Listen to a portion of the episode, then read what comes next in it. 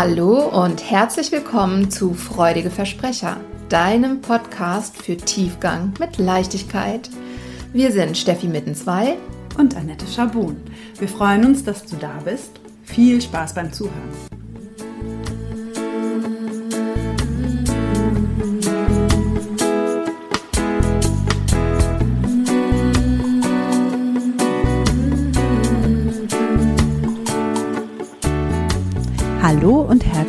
Willkommen zu unserer heutigen Folge. Hallo liebe Steffi. Hallo da draußen. Hallo auch von mir. Heute haben wir wieder eine Hörerinnenfrage bekommen. Mhm. Und zwar als Resonanz zu unserer letzten Folge Mut zur Angst. Mhm. Und wir verlesen sie einmal und dann geben wir sehr gerne unsere Antwort dazu. Genau. Steffi, möchtest du verlesen? Ich verlese. Also, ähm, die Hörerinnenfrage lautet, Hallo ihr beiden, ich fühle mich öfter ängstlich und mache mir oft über alles Mögliche Sorgen. Seit ich eure Folge über Angst gehört habe, frage ich mich, ist das krankhaft? Mhm. Okay.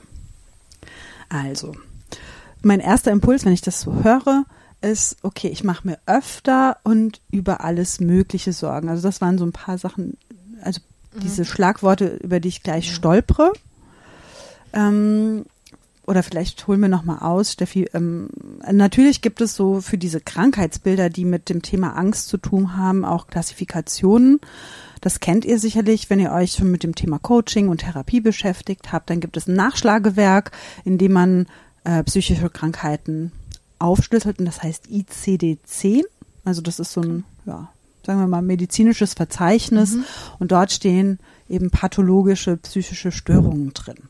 Genau, das ist ein Auszug aus diesem gesamten, also der Teil, mit dem mhm. wir als ähm, Therapeuten oder Heilpraktiker für Psychotherapie ähm, arbeiten, ist ein Auszug, mhm. nämlich der Auszug aus diesem Gesamtwerk, wo alle Krankheiten aufgeschlüsselt sind. Und wir arbeiten eben mit dem, ich glaube, Kapitel F.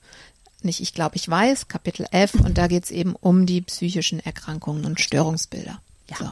Wir haben uns gedacht, als wir diese Frage gehört haben, ähm, wir erklären euch einfach mal die Unterschiede, ähm, die dort aufgeschlüsselt werden. Genau. die unterschiedlichen Angststörungsbilder sozusagen. Genau, da gehe ich wieder zurück zur Frage, nämlich was bei mir dann gleich aufpoppt, ist, wenn ich höre, ich mache mir öfter und über alles Mögliche Sorgen. Mhm wäre dann meine nächste Frage, wenn ich es einordnen sollte. Okay, wie oft kommt das vor und über welchen Zeitraum tust du das schon? Und grundsätzlich wäre das Erste, was ich dann abchecken würde, so nach ICD-10, ob das eine generalisierte Angststörung ist. Das findet ihr in F41. Mhm. Also, wenn ihr das irgendwie nochmal nachlesen wollt. Genau. Und die Kennzeichen von einer generalisierten Angststörung sind eigentlich so das, was du ein bisschen beschrieben hast. Da kommt es wirklich tatsächlich dann drauf an, wie oft und wie häufig das wirklich ist. Es müsste schon mehrmals die Woche sein und über einen Zeitraum von mehreren Wochen, dass das mhm. bei dir so ist. Mm, da machst du dir einfach, es gibt kein, keine konkrete Angst, wie zum Beispiel bei einer Spinnenphobie. Bei einer Phobie, über, ja, auf die kommen genau. wir gleich noch. Genau, ja. Sondern es ist eher so, ich mache mir viele Sorgen. Ich habe vielleicht auch ähm, ja, körperliche Angstsymptome, dass mhm. ich so ja immer ein bisschen Zittern habe oder mhm. ja, dass ich ähm, vegetativ überreizt bin, mhm. so könnte man das sagen. Oder ich bin grundsätzlich so ein, in so einem Besorgniszustand. Mhm. Ja. Eine leichte latente Unruhe beispielsweise. Mhm. Ja. Genau, vielleicht benennen wir erstmal, welche anderen mhm. ähm, Angststörungsbilder es noch gibt. Also wir haben jetzt ähm, schon das eine genannt, nämlich diese generalisierte Angststörung, ähm, die eben eher diffus ist, ohne festes ähm, Angstobjekt ähm, und mehr oder weniger dauerhaft ähm, spürbar, wenn auch vielleicht manchmal eher hintergründig. Und dann haben wir noch die Phobie, ähm, die wir ja auch gerade schon benannt haben. Das heißt, ähm, die Angst bezogen auf einen bestimmten, ein bestimmtes Objekt, das kann eine Spinne sein, das kann ähm, Angst sein, auf einem großen Platz zu sein oder das wäre dann ähm, Agoraphobie. Genau, die Platzangst.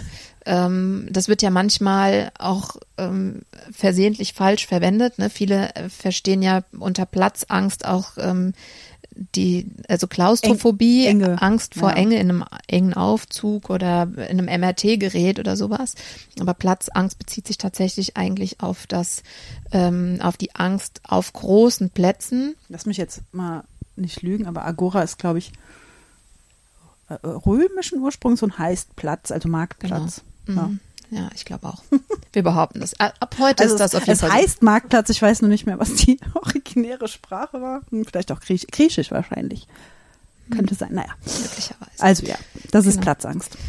Ja, also Agoraphobie. Also, genau, also bei einer Phobie bezieht sich die Angst auf eine bestimmte, auf ein bestimmtes Objekt. Oder einen konkreten Auslöser, könnte man noch sagen, mhm. weil es auch, auch in diesem Spektrum die soziale Phobie gibt, das ist sozusagen ähm, die Angst, sich mit Menschen auseinanderzusetzen. Mhm, mit größeren ähm, Gruppen vor allen Dingen. Also einzelne ja, Personen sind meist meistens okay. kein Problem oder kleine Gruppen. Aber dann eben mit, mit mehreren Menschen wird's kritisch.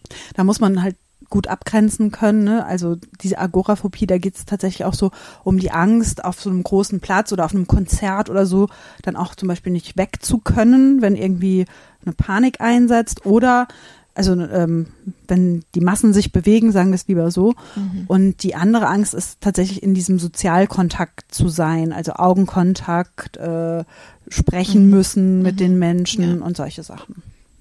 Genau, ja. Ja, dann äh, haben wir also die Phobie mal grob umrissen. Und dann. eigentlich, was, was ich immer ganz schön finde, was diese Phobie was alles sich um Phobien dreht, das hat einen konkreten Auslöser. Mhm. Das kann man sich eigentlich so ganz gut merken. Mhm. Ja. Das heißt, man ist ansonsten entspannt so im Alltag und erst in dem Moment, wo dieser Auslöser auftritt, also beispielsweise eine Spinne ähm, sich von oben auf den Tisch runterseilt, ähm, in dem Moment kommt erst die Angst. Wobei, ne, je nachdem, das kann sich dann auch einfach über einen gewissen Zeitraum so ähm, extrem darstellen, dass man, also gerade bei so einer sozialen Phobie, dass man schon fast in dauerhafter Angst auch wieder ist. Deswegen es verschwimmt manchmal so ein bisschen. Das kommt ja auch relativ häufig vor. Also gerade wenn es eine soziale Phobie ist, wirst du ja, wenn du nicht immer zu Hause bleibst, oft mhm. in die Situation gebracht. Ja, das ja. stimmt, ja. Genau, und die dritte ähm, Rubrik, Rubrik ist dann, ähm, sind die Panikstörungen. Das heißt halt wirklich ähm, ne, mit, mit Panikattacken auch.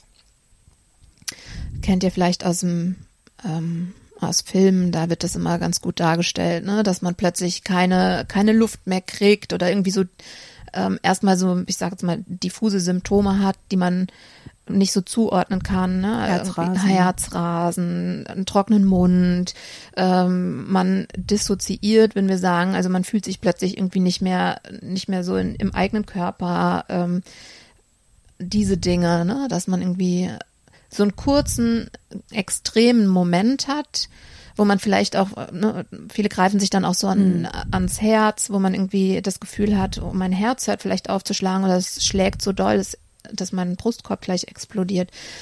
Ähm, also das sind kurz, aber sehr heftige Zustände, in denen man je nachdem, das ist ein bisschen ähm, individuell, auch wie sich das anfühlt und ausprägt. Aber nicht selten hat man vielleicht sogar das Gefühl, man müsse jetzt sterben, man kriegt einen Herzinfarkt mhm. oder ähm, das Leben ist bedroht.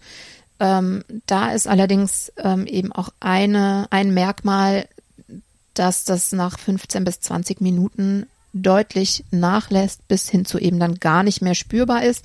Das hat einfach den Grund, dass ähm, durch einen bestimmten Auslöser, der manchmal nicht bewusst ist, ja. Ähm, also das ähm, ist, glaube ich, auch, ja, das ist sogar, glaube ich, das Herausfordernde bei Panik, Störung, dass du eigentlich keinen wiederkehrend konkreten ja. Auslöser hast. Anders als bei einer Phobie. Genau. Ja. Also du kannst es nicht so richtig zuordnen, in welcher Situation könnte mhm. das jetzt wieder passieren, was dann eben dazu mhm. führt, dass du auch unter Umständen ständig Angst davor hast, wieder eine passiert. Panikstörung zu, also eine Panikattacke mhm. zu bekommen, ne? Genau. Und diese Panikattacke ist aber ausgelöst von ähm, Adrenalin, das wir in so einem kleinen Reservoir am äh, Hals haben und das wird äh, eben ausgeschüttet, ausgeschossen, kann man schon fast sagen, um uns eigentlich besonders wach zu machen in Gefahrensituationen, damit wir dann schnell rennen können und schnell agieren können. Ähm, und der Körper braucht halt einfach 15 bis 20 Minuten, um das Adrenalin wieder abzubauen. Und deswegen weiß man von ähm, Panikattacken eben auch, die sind maximal unangenehm, aber sie gehen vorbei. Ja, und meistens weiß man nicht genau, also ne, wie gesagt, das ist ja die Abgrenzung auch zu einer Phobie. Man weiß äh, nicht genau, es gibt dieses, diesen einen Auslöser, sondern es schleicht sich so an, aber irgendetwas ist halt in der Regel ein Auslöser, auch wenn man nicht weiß, welcher das ist. Oder wenn es vielleicht auch variieren mag. Ähm, und man kann übrigens ähm, Panikattacken auch in der Kombination mit ähm, Phobien haben oder mit mhm. anderen Phänomenen oder Erkrankungen. Ja, also das ist nicht unbedingt losgelöst voneinander. Genau, ja, so viel erstmal zu der ähm, Klassifikation. Zu Bildern. So genau, der ähm, das ICD 10 oder auch 11 ist ja, glaube ich, aktuell schon. Ähm, es ist aktuell schon aktuell. ähm, ja, und dann ist ja ist da noch die Frage, ist das krankhaft? Ähm, also das, das können was, wir natürlich. Das, also nur noch mal so summa summarum ist mhm. das, was du so beschrieben hast, erstmal eher tendierend in Richtung generalisierte Angststörung. Mhm. Ne? Das genau. kann man natürlich jetzt auf die Ferne nicht 100 Prozent diagnostizieren, aber mhm. da würde ich mich mal weiter orientieren und vielleicht mal ein bisschen Recherche betreiben. Ne? Also das vielleicht mal so als erste Richtung. Mhm. Ja, und wenn wir dann jetzt aber ja wissen, jetzt haben wir euch nicht die genauen ähm, Symptombilder äh, genannt, ne, weil jede, jede dieser Erkrankungen hat ja eine Liste von Symptomen und dann ist es meistens so, dass mindestens so und so viele Symptome da sein müssen, damit man diese Krankheit diagnostizieren kann. Ähm, das haben wir jetzt so genau nicht aufgedröselt. Das ist meiner Auffassung nach auch hier jetzt gar nicht von Bedeutung. Ähm, aber in diesem ist das krankhaft steckt für mich eben auch die Frage drin, sollte ich mit jemandem darüber sprechen? Und äh, ja, deswegen, Annette, magst du vielleicht mal sagen, ähm, wie siehst du das denn eigentlich? Ab welchem Zeitpunkt bist du der Meinung, man sollte mit jemandem sprechen? Ja, das ist auch immer so eine der Eingangsfragen, die ich Klientinnen und Klienten stelle, wenn sie mit einem bestimmten Thema zu mir kommen, unabhängig davon, ob das potenziell ICD-10 geschlüsselt ist oder nicht. Mhm. Ähm, und das ist das, belastet es dich in deinem Leben und mhm. Alltag. Mhm. Also wenn du das Gefühl hast, dass das eine Einschränkung ist, dann würde ich immer empfehlen, mit jemand Professionellem darüber zu sprechen. Also was ist so der Einschränkungsgrad. Ne? Es gibt ja auch oftmals, dass du Sachen bei dir bemerkst und dann denkst, ja, hm, da habe ich so ein bestimmtes Muster identifiziert und dann frage ich so, stört dich das?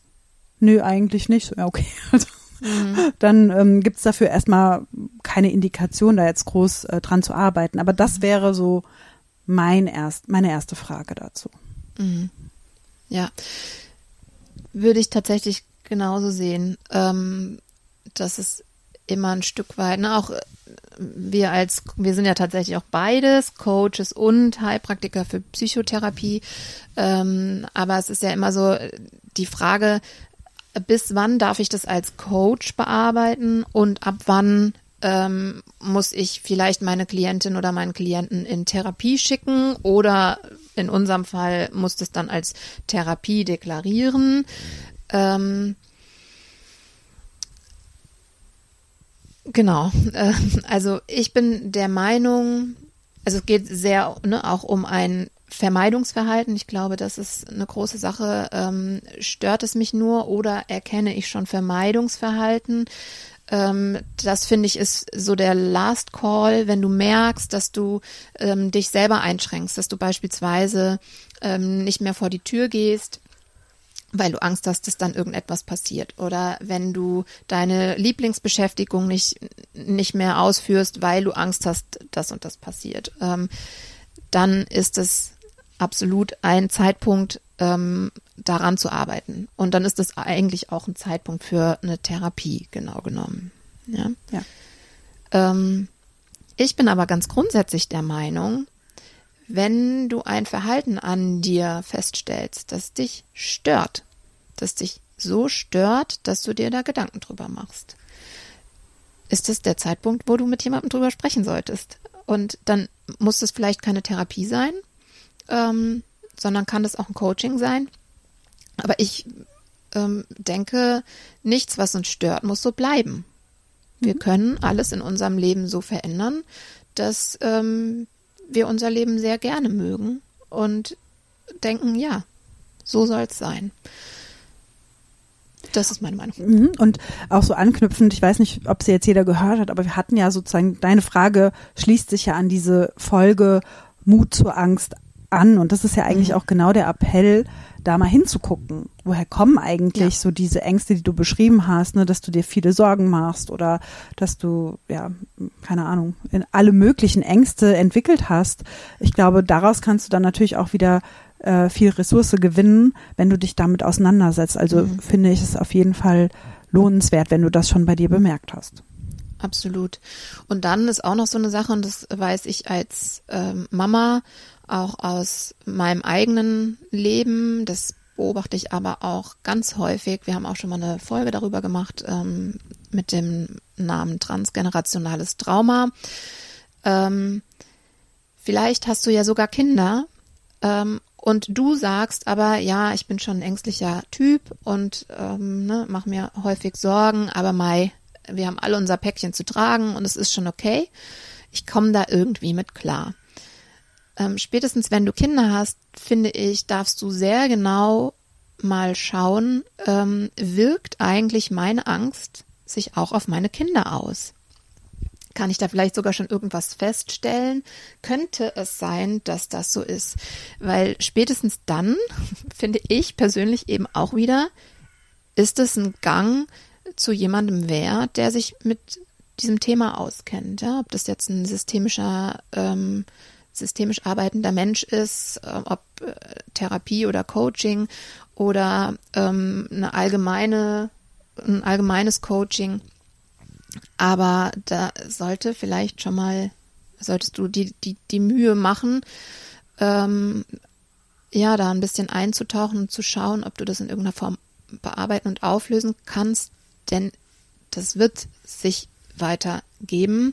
Das, nochmal, ich weiß das aus eigener Erfahrung. Ich habe Themen mitgenommen, ich habe die Themen noch weitergereicht und ähm, ich bin froh, dass ich, dass ich ähm, vieles schon auflösen konnte und was auch immer ich noch entdecken werde, werde ich unbedingt auch auflösen wollen, denn es muss ja nicht sein und irgendwer darf dann auch einfach da sein, der sagt so, wir gucken uns das jetzt mal an.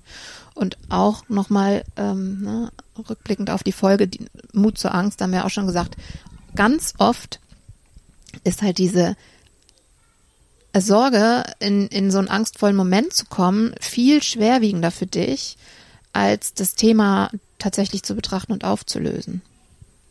Also es lohnt sich. Ja, kann ich nur unterschreiben. Und wenn wir jetzt vielleicht nochmal kurz, das war hier jetzt nicht die Frage, aber ähm, wir haben uns gedacht, wir benennen auch nochmal ganz kurz, ähm, wie kann man denn jetzt mit so einer Angst arbeiten? Also was passiert denn eigentlich? Weil ich persönlich hatte ja eine ähm, phobische ähm, Störung schon als Kind und ich habe lange gedacht, weil ich das aus dem Fernsehen kannte, ich weiß nicht, ne, vielleicht sind ja hier auch noch Kinder der 80er, die äh, zuhören, die äh, Talkshows geguckt haben früher und vielleicht erinnert ihr euch, dann haben die manchmal Spinnen mitgebracht, um die Menschen mit Spinnenphobie zu heilen. Und ich fand den schlimmsten Gedanken, mich meiner Angst stellen zu müssen. Deswegen habe ich ganz lange ähm, da hat mich meine Mutter dann auch schon gefragt, willst du nicht mal mit jemandem drüber reden? Und da habe ich, ich war jung, ja, ich habe angefangen mit Therapie, da war ich 17 ähm, oder 18 gerade. Ähm, das heißt, ich war bei dieser Frage, die sie mir gestellt hat, als ich Nein gesagt habe, noch jünger. Ähm, aber für mich war es halt das war unvorstellbar ähm, zu riskieren, dass mich jemand meiner, mit meiner Angst konfrontiert. Deswegen ist es vielleicht jetzt hier äh, mal ein guter Moment zu sagen, okay, wie, wie arbeitet man denn mit einer Angst? Wie kriegt man die Angst denn weg?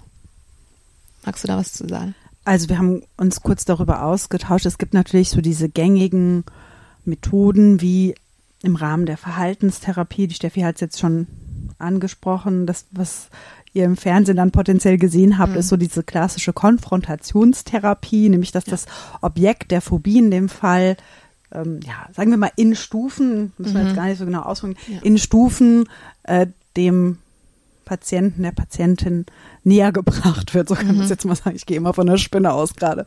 Mhm. Ähm, es geht aber auch mit, äh, mit anderen Sachen, auch ja, mh, mm, diese Idee dahinter ist so ein bisschen, dass, darüber haben wir auch schon gesprochen, dass diese Emotionen irgendwann abflachen, so auch Angst, ne, dass man dass dieser Grad, so jetzt einmal darf ich die Spinne da einmal kurz anfassen, dann muss ich sie ein bisschen länger anfassen oder dann nehme ich sie mal auf die Hand, dass mhm. dann irgendwann die Angst sich abbaut. Das ist, manchmal wird es, glaube ich, als relativ brachial mhm. empfunden. Also mhm. ist äh, auch eine Intervention, die, glaube ich, gar nicht mehr ganz so häufig eingesetzt wird.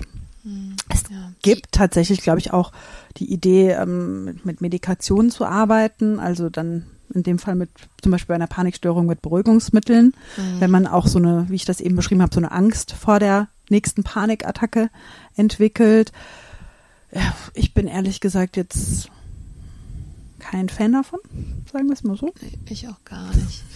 ich bin auch überhaupt kein Fan, ich haus jetzt einfach raus. Ähm, ich bin überhaupt kein Fan von Verhaltenstherapie, grundsätzlich nicht, ähm, weil ich der Meinung, also die Idee dahinter ist, dass wir irgendwie sozusagen durch einen doofen Zufall vielleicht ähm, die Verknüpfung fälschlicherweise in unserem Hirn gemacht haben. Also gehen wir mal davon aus, ich habe irgendwo gemütlich gesessen, ich habe mich super erschreckt, weil irgendwo ein lauter Knall war. Mein System war in Aufruhr für den Moment wegen des Knalls und just in dem Moment ähm, war eine Spinne vor, vor mir auf meinem Arm, sagen wir mal. So und ähm, dann habe ich halt in meinem Hirn diese Verknüpfung gebildet, das nennt man eben Konditionierung, Angst, Spinne und habe fortan Angst vor einer Spinne.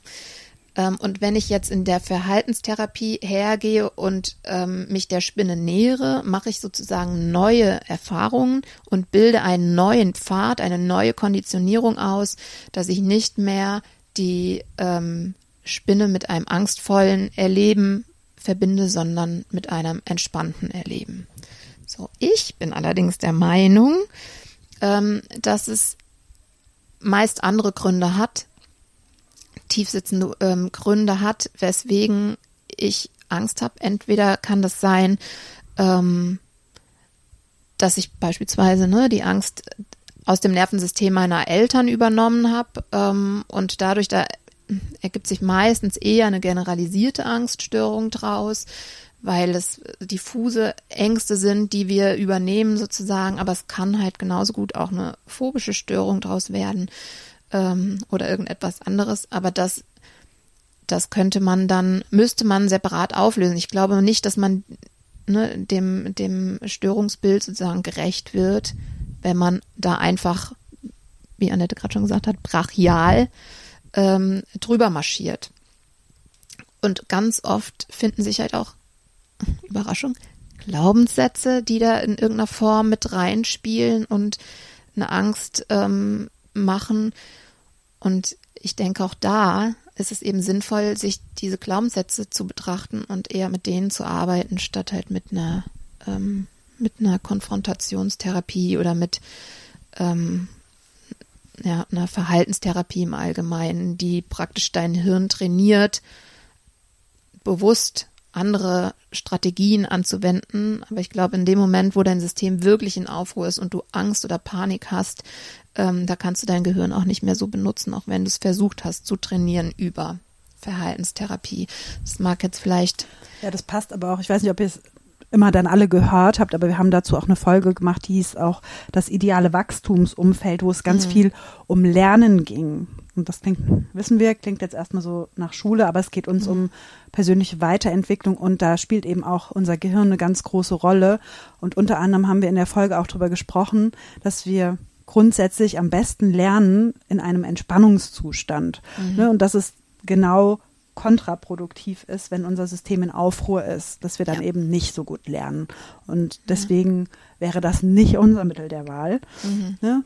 sondern. Ja, ich weiß gar nicht mehr genau. Hatten wir es in der Folge auch benannt? Es gibt ja diesen Spruch, ähm, ähm, manchmal muss man einfach ins kalte Wasser springen. Hm, ne? Nee, ich weiß nicht mehr. Ähm, und ja, wenn mein Nervensystem halbwegs entspannt ist, dann kann es tatsächlich was bringen, wenn ich einfach reinspringe und dann merke, ah ja, okay, es ist ein bisschen kalt, aber ich komme klar, ich kann schwimmen, alles gut. Und dann weiß ich fürs nächste Mal, da kann ich einfach reinhüpfen, das kann ich. Ne? Da, da ist mir nichts passiert, das mache ich einfach wieder. Ähm, wenn ich aber wirklich in Angst bin, wenn ich wirklich, wenn mein Nervensystem Alarm schlägt und ich gehe dann, mich, mich schubst dann jemand rein oder ich diszipliniere mich selbst, da reinzugehen. Und ab einem gewissen Level kannst du dich gar nicht mehr selbst disziplinieren, by the way. Da muss dich jemand schubsen. Aber ähm, manchmal kann man sich vielleicht gerade noch so disziplinieren, im Rahmen auch einer Konfrontationstherapie unter Umständen, ähm, dann ins kalte Wasser zu hüpfen, dann hast du zwar nachher logischerweise die Erkenntnis, ich habe es überlebt, aber das Gehirn kann diese Erfahrung nicht so verarbeiten, dass du wirklich einen Lerneffekt hast im Sinne von, war ja gar nicht so schlimm, weil dein Nervensystem war in absolutem Ausnahmezustand und es war verdammt nochmal genauso schlimm, wenn nicht noch schlimmer, als du es dir vorher ausgemalt hast. Nicht, weil das Wasser so kalt ist, nicht, weil es so tief ist, sondern einfach, weil dein Nervensystem in Panik war. Also das ist, für mich ist es Quälerei ohne Ende. Halte ich ja. nicht viel von. Warum sagen wir das? Also grundsätzlich, ne, dieser Appell, weil deine Frage ja auch so ein bisschen darauf hingegangen ist, das krankhaft, brauche ich Unterstützung? Ja. ja und mach dir gerne vorher ein gutes Bild, wie die Unterstützung aussehen soll. Genau. Ja. ja. Und ähm, ja, genau. Also wenn du, wenn du das schon so fragst, höre ich raus, du fühlst dich damit nicht so happy. Auch wenn es jetzt vielleicht noch gar nicht nach diesem ICD-10 eine ähm, generalisierte Angststörung ist. Vielleicht ist es gar nicht so schlimm, dass man das schon diagnostizieren könnte. Aber wenn du uns das fragst, da sind wir uns beide recht einig, scheint es etwas zu sein, was dich in irgendeiner Form stört, belastet vielleicht.